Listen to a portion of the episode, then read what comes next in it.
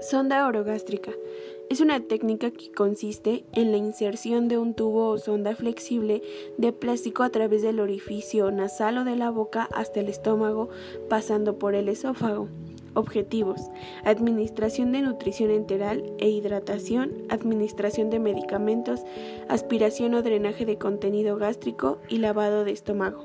Equipo y material sonda nasogástrica, estetoscopio, guantes de látex, jeringas de 20 mililitros, riñón, solución fisiológica, un vaso, gasas, cinta adhesiva y de fijación y bolsa colectora si es necesario.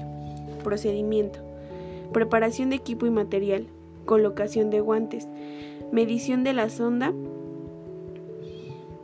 por comisura de los labios, lóbulo de la oreja y apéndice gifoides, señalización de la longitud de la sonda, introducir la sonda por la boca y empujar suavemente pidiendo al paciente que realice movimientos de deglución, es decir, tragar saliva o beber agua.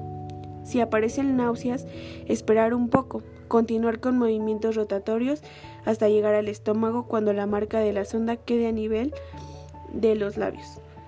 Comprobar que la sonda se encuentra en el estómago, inspirando contenido gástrico, retorno de contenido gástrico, auscultación o colocar la punta de la sonda en un vaso con agua para ver si hay presencia de burbujas. Fijar la sonda y según la finalidad del sondaje colocar tapón o bolsa.